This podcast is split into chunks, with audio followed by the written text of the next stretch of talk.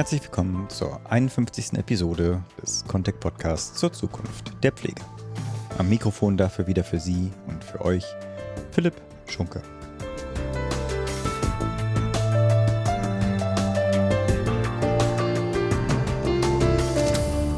In der heutigen Episode steht eine Veröffentlichung in einer Schriftenreihe des KDA, also des Kuratoriums Deutsche Altershilfe im Zentrum. Schon der Titel des Grundlagentextes der Schriftenreihe Pflegepolitik gesellschaftspolitisch radikal neu denken setzt die Erwartungen ja schon hoch. Die jüngste Veröffentlichung nun dieser Reihe fordert mehr Mitentscheidungs- und Mitgestaltungsrechte ein. Der Titel Wohnen 6.0 Mehr Demokratie in der institutionellen Langzeitpflege. Meine Gesprächspartnerin dazu Ursula Kremer-Preis, Fachbereichsleitung für Wohnen und Quartiersgestaltung im KDA. Und sie beschreibt, was sich hinter Wohnen 6.0 verbirgt und auch, was denn unter einer Caring Community zu verstehen ist. Nun aber genug meiner Vorrede und damit für Sie und für euch zum Gespräch mit Ursula Krämer-Preis vom Kuratorium Deutsche Altershilfe.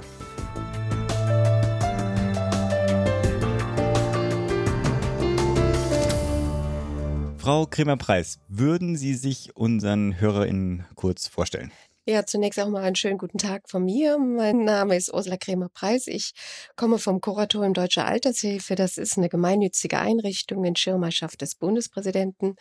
Sie setzt sich dafür ein, die Wohn- und Lebenssituation von älteren Menschen zu verbessern. Und ich selber arbeite dort im Fachbereich Wohnen und Quartiersgestaltung und leite diesen Fachbereich seit 2010 und habe mich eigentlich in den vergangenen Jahren immer damit befasst, wie man Wohnangebote für ältere Menschen sowohl zu Hause, aber auch als Alternativen so gestalten kann, dass sie gut selbstständig und selbstbestimmt dort leben können. Mhm.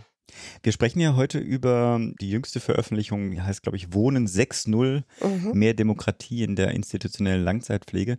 Das ist ja, wenn ich das richtig verstehe, ein Beitrag im Rahmen einer ganzen Schriftenreihe. Pflegepolitik gesellschaftspolitisch radikal neu denken, mhm. ist schon mhm. mal sehr ambitioniert und spannend.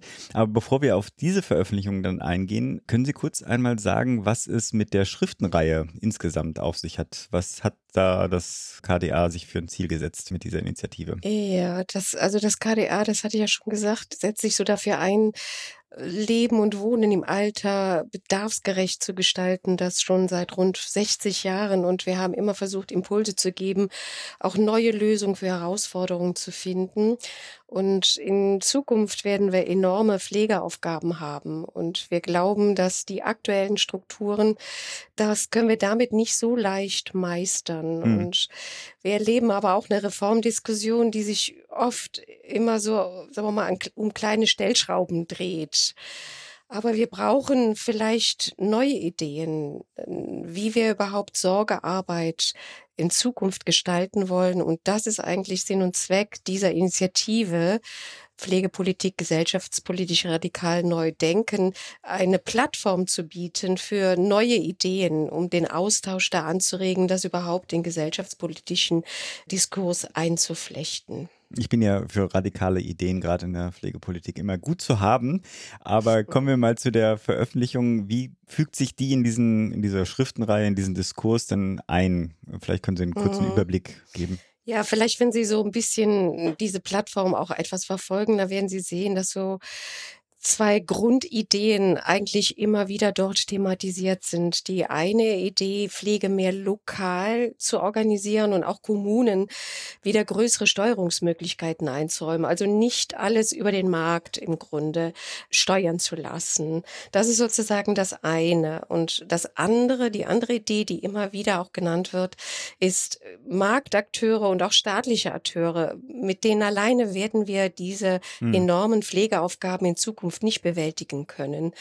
Wir brauchen sozusagen ganz viele und eine andere Verantwortungskultur im, im Sorgebereich, wo sich auch bürgerschaftlich, Zivilgesellschaft Engagierte mit einbringen und sogenannte Caring Communities gründen, wo Staat, Markt und Bürgergesellschaft zusammenarbeiten, um Versorgungs- und Pflege im Grunde für die wachsende Zahl von älteren Menschen auch zu bewerkstelligen. Und da kommt jetzt unsere, unsere neue Idee sozusagen mit hinein es wird dann immer wieder gefragt, wer soll denn eigentlich diese Caring Community, sei mhm. es, dass es sie im Quartier gibt oder sei es, dass es sie in einem einzelnen Wohnangebot gibt, wo viele zusammenwirken, wer soll das steuern? Und ich denke, wenn wir sagen, die Profis machen das, da kommen andere zu kurz. Und wir sagen lieber, alle, die am Sorgegeschehen beteiligt sind, die sollen auch Einfluss haben. Wenn man Verantwortung tragen soll, da muss man auch mitentscheiden können. Und vor allen Dingen, die direkt daran beteiligt sind, also die Bewohner und ihre Angehörigen, die Mitarbeitenden, denen wollen wir mehr Einfluss im Grunde geben durch demokratische Prozesse in solchen Wohnangeboten. Das ist eigentlich das, was hinter Leben und Wohnen im Alter 6.0 steht. Und die Broschüre Wohnen 6.0 fängt eigentlich mit der Langzeitpflege an. Wir legen den Blick ganz bewusst auch mal auf die stationäre Pflege, weil es da besonders schwierig ist, demokratische Prozesse zu initiieren. Und wenn es uns da gelingt, einen Fußtritt sozusagen äh, festzufinden, dann wird es uns auch in anderen Bereichen viel leichter gelingen, solche demokratischen Prozesse in der Sorgearbeit zu implementieren. Und das Weitere, warum wir uns diesem Punkt zuwenden, ist, dass das KDA aus seiner Tradition eigentlich immer versucht hat, die stationäre Pflege weiterzuentwickeln. Wir haben sozusagen eine Heimtypologie entwickelt von der ersten bis zur fünften Generation. Ah, jetzt kommen wir Heime, zur 6.0, ja? Genau, okay, gestaltet Ich wollte nicht schon werden. fragen, was die 6.0 ist, ja. Schön. Genau. Und also zum Beispiel die vierte Generation, das sind die KDA-Hausgemeinschaften, also Pflege mehr so wie im Alltag zu normalisieren in den stationären Einrichtungen, familienähnliche Versorgung Versorgungssettings zu gestalten. Oder die fünfte Generation waren die Quartiershäuser. Nicht nur zu sagen, man will individuell leben, sondern man will auch sozial integriert sein. Also wie kann man Heimeinrichtungen in das Wohnumfeld inkludieren sozusagen. Das stand hinter dieser Idee. Und jetzt sagen wir, wir wollen noch ein Stück weitergehen und sagen, wir wollen den Menschen, die dort leben und arbeiten, ein Stück mehr Einfluss geben, also Heime zu demokratisieren und damit ihnen auch sagen wir mal, direkten Einfluss mehr zu gewähren. Dabei geht es uns jetzt nicht um eine neue Heimtypologie, also mhm. in, im Sinne der Heimtypologie nur eine neue sechste Heimgeneration, sondern es geht letztendlich überall dort, wo Menschen mit schwerem Pflegebedarf wohnen und versorgt werden, ihnen eine Möglichkeit zu geben, Einfluss darauf zu nehmen. Nämlich wenn man dieses demokratische Prinzip ernst nimmt, dann können die dort leben und arbeiten oder müssen die dort leben und arbeiten auch mehr Einfluss auf diese äh, Versorgungsstrukturen haben. Und deswegen ist Wohn 6.0 eigentlich auch ein Plädoyer für sektorenübergreifende Versorgungsformen. Sie entscheiden selber, wie viel Träger verantwortet sie haben wollen und wie viel sie selber steuern wollen. Das ist sozusagen ein Entscheidungsduktus für diese Caring Community, sei es im, im Wohnsetting oder sei es auch im Quartier. Mhm. Diese Demokratisierung und Mitentscheidungs- und Mitgestaltungselemente betreffen ja, also Sie schilderten jetzt vor allem die Pflegebedürftigen, mhm. aber das betrifft ja auch die Mitarbeitenden. Können mhm. Sie da sagen, wie sowas dann, also was Einrichtungen schon machen können, um so einen Diskurs zur Demokratisierung und Mitbestimmung mhm. voranzutreiben? Ja, also vielleicht zunächst einmal, was wir machen können, um den Pflegebedürftigen mehr mhm. Einfluss mhm. zu gewähren. Und dann auch kommen wir auf die Mitarbeitenden.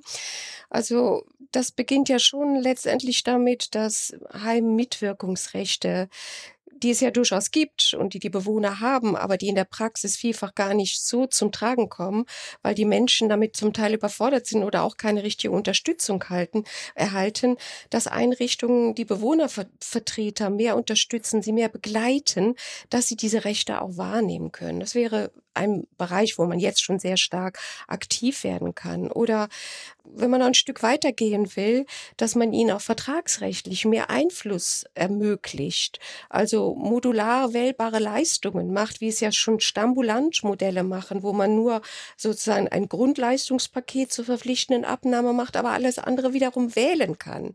Da hat man also schon einen stärkeren Einfluss auch als Bewohner, wie denn die Versorgung gestaltet sein soll. Und Das nützt aber nichts, wenn das nur am Papier steht. Man braucht mhm. auch wirklich tatsächliche Möglichkeiten der Einflussnahme. Deswegen ist es so wichtig, mehr eine Art Beteiligungskultur in diesem Wohnsetting zu initiieren, vom Leitbild über, sagen wir mal, die Leistungsgestaltung bis zur Organisations- und Personalentwicklung immer wieder auch zu sehen, dass die Menschen, die dort leben und arbeiten, mit beteiligt werden. Und es gibt in der Praxis schöne Beispiele, die so Art Heim- oder Sorgeparlamente eingeführt oh. haben. Also, wo die Menschen, die arbeiten und leben, Vertreter und so weiter, gemeinsam am Tisch sitzen und überlegen, wie können wir denn Herausforderungen lösen, dass alle im Grunde damit gut klarkommen.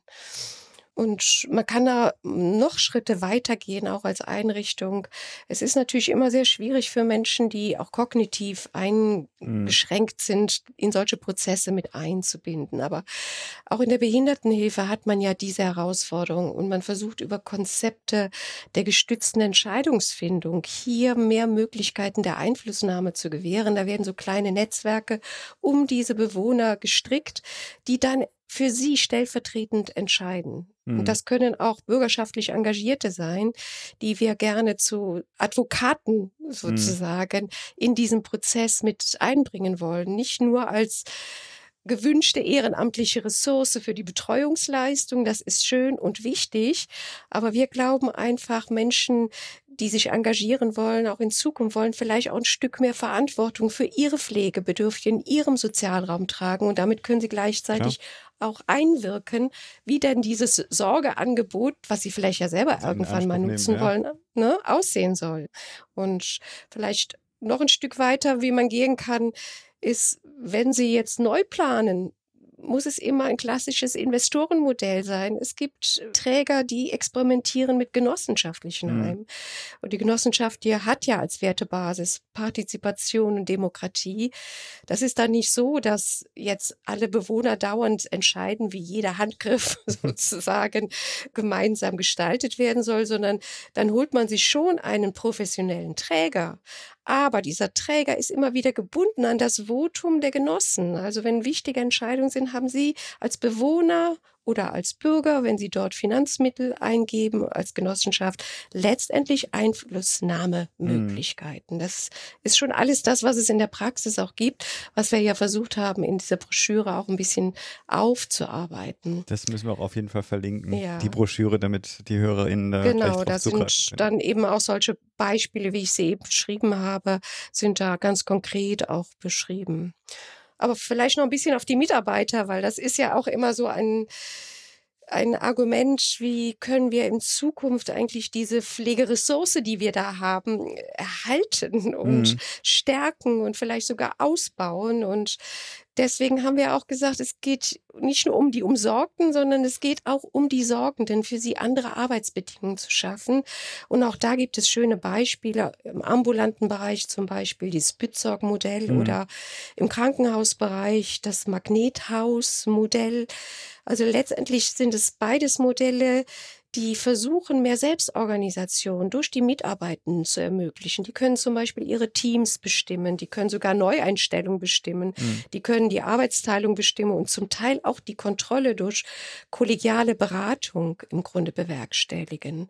Und man versucht auch durch mehr kooperative Führungsstrukturen den Team mehr Entscheidungsmöglichkeiten zu geben und die klassische Führung mehr in so eine Coaching- mhm. oder Katalysatorfunktion zu bringen, sodass Mitarbeitende wirklich das Gefühl haben und auch die Möglichkeit haben, Einfluss auf die Arbeitsprozesse zu nehmen. Und das wissen wir aus der Arbeitsmarktforschung, dass es eine höhere Zufriedenheit einfach auch gibt, wenn Menschen mehr ihre Arbeitssituation verantwortlicher mitgestalten können. Mhm.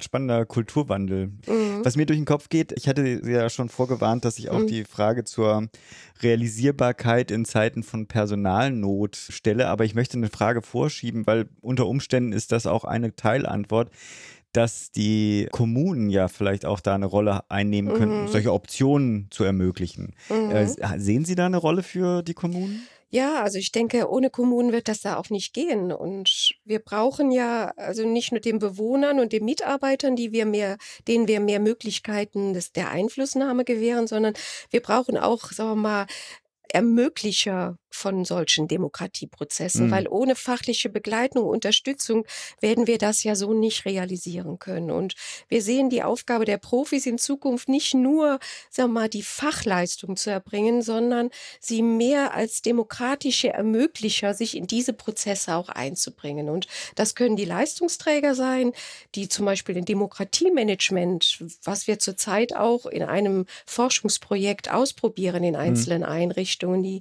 so eine Art Demokratiemanagement umsetzen, dadurch sozusagen zu Ermöglichern werden für solche demokratischen Prozesse, denn auch so ein Heimparlament muss ja moderiert werden und ja, die Menschen ja. müssen zusammenkommen und so weiter. Also das ist eine, eine wichtige Aufgabe, die professionelle Leistungserbringer dort äh, bewerkstelligen können. Aber eben auch die Kommune kann einen großen Beitrag dazu leisten, weil sie kann zum Beispiel in eine fördernde Rolle gehen, sie kann beraten und qualifizieren oder durch eine Ermöglichungsverwaltung mehr Demokratieprozesse erlauben oder vielleicht sogar das Demokratiemanagement finanzieren. Und sie kann auch in eine etwas fordernde Rolle reingehen in ihrer Kontrollfunktion von Sorgeleistungen, mhm. wo sie aber nicht nur schaut, werden sozusagen die Versorgungsoutcomes gut bewerkstelligt, sondern wo sie auch einmal dahin schaut, wird wirklich Selbstverantwortung, gestützte Selbstverantwortung durch Demokratie ermöglicht. Das ist, glaube ich, eine ganz wichtige Funktion, die mhm. Kommunen haben kann, also so eine Art Demokratiebeobachter, würde ich mal sagen, den sie da in solchen Wohnsettings im Grunde diese Rolle ausfüllen kann. Und schön wäre natürlich, wenn es nicht nur auf, sagen wir mal, stationäre Pflege bleibt, ja. ne, beschränkt bleibt, sondern es könnte ja auch in einem gesamten kommunalen Strategie eingeflochten werden. Es gibt Kommunen, die schon Care-Rater haben oder Care-Bündnisse haben, wo die Umsorgten und die Sorgenden also direkt zusammenkommen und sagen, wie sie im Quartier oder in der Kommune ihre Sorgeleistung gestalten wollen. Also wirklich schon mehr Verantwortung und direkter auch gehört werden. Denn wir glauben, dass wir nicht nur andere Rahmenbedingungen brauchen, damit wir in Zukunft diese enorme Sorgearbeit im Grunde bewältigen können, mhm. sondern ich glaube auch, dass die Sorgenden und Umsorgten mehr direkten Einfluss auf das Sorgegeschehen brauchen. Mhm.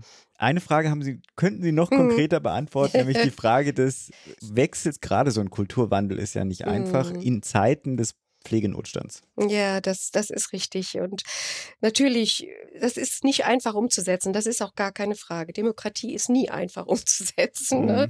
Und gerade wenn man in so einer angespannten Situation ist, wie wir zurzeit, und äh, natürlich werden viele kommen, jetzt schon wieder was Neues. Wir sind schon mit unserem normalen Alltag überfordert. Aber man muss es einfach auch so sehen, der Wettbewerb um das Personal, das wird sich in Zukunft noch mehr verstärken, weil wir sind ja noch nicht am Ende dieser demografischen Entwicklung, sondern der größte Brocken, wenn die geburtenstarken Jahrgänge sozusagen in die Pflege kommen, dann wird das ja noch mal richtig drängend.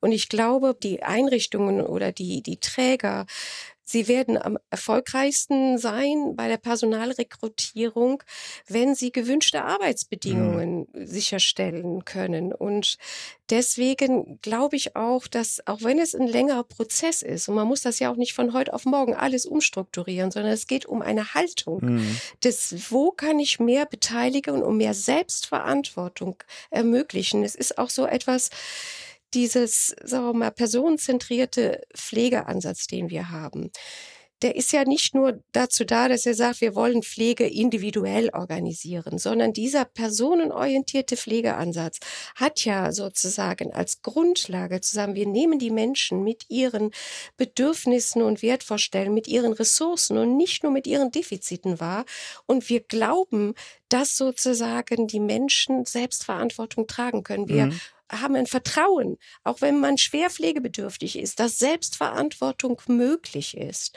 Und wir unterstützen aber, dass diese Selbstverantwortung geleistet werden. Das ist personenzentrierte Pflege und dieser Ansatz, wenn wir das umsetzen, glaube ich einfach, dann wird es auch für diejenigen, die in der Pflege arbeiten, wenn sie Arbeitsbedingungen bekommen, auf die sie mehr Einfluss haben, dann wird es auch leichter sein, das dann konkret umzusetzen. Hm. Meine Redaktion hat mir eine letzte Frage aufgeschrieben. Ich gebe Ihnen das Schlusswort für sowas wie einen Elevator Pitch. Was gewinnen wir alle, also sowohl die zu Pflegenden, mhm. Pflegeakteurinnen, aber auch wir als Gesellschaft? Ich finde, da sind mhm. einige Punkte ja auch schon genannt worden, aber Sie dürfen nochmal äh, das zusammenfassen. durch diese Förderung der Demokratisierung und von Caring Communities.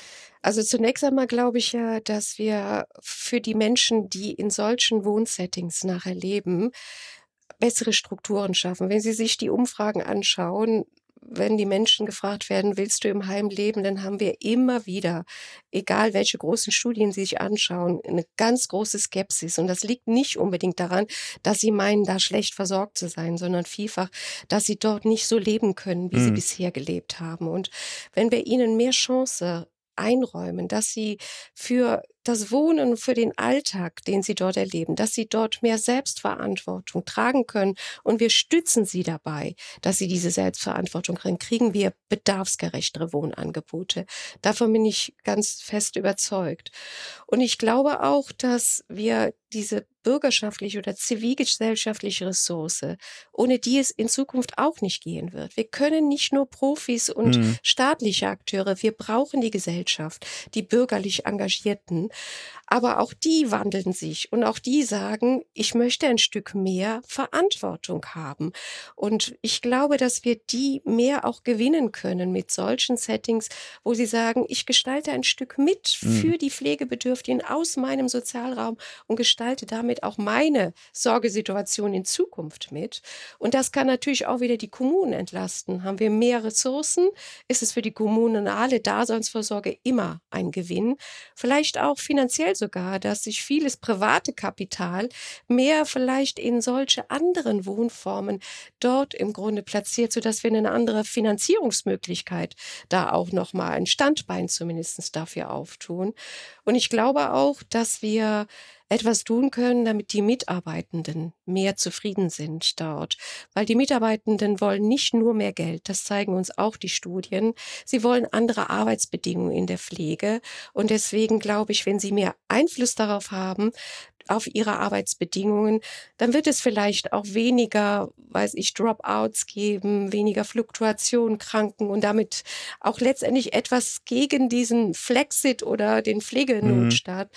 einen Baustein geben. Und ganz zum Schluss noch etwas, das fand ich auch nochmal sehr einleuchtend.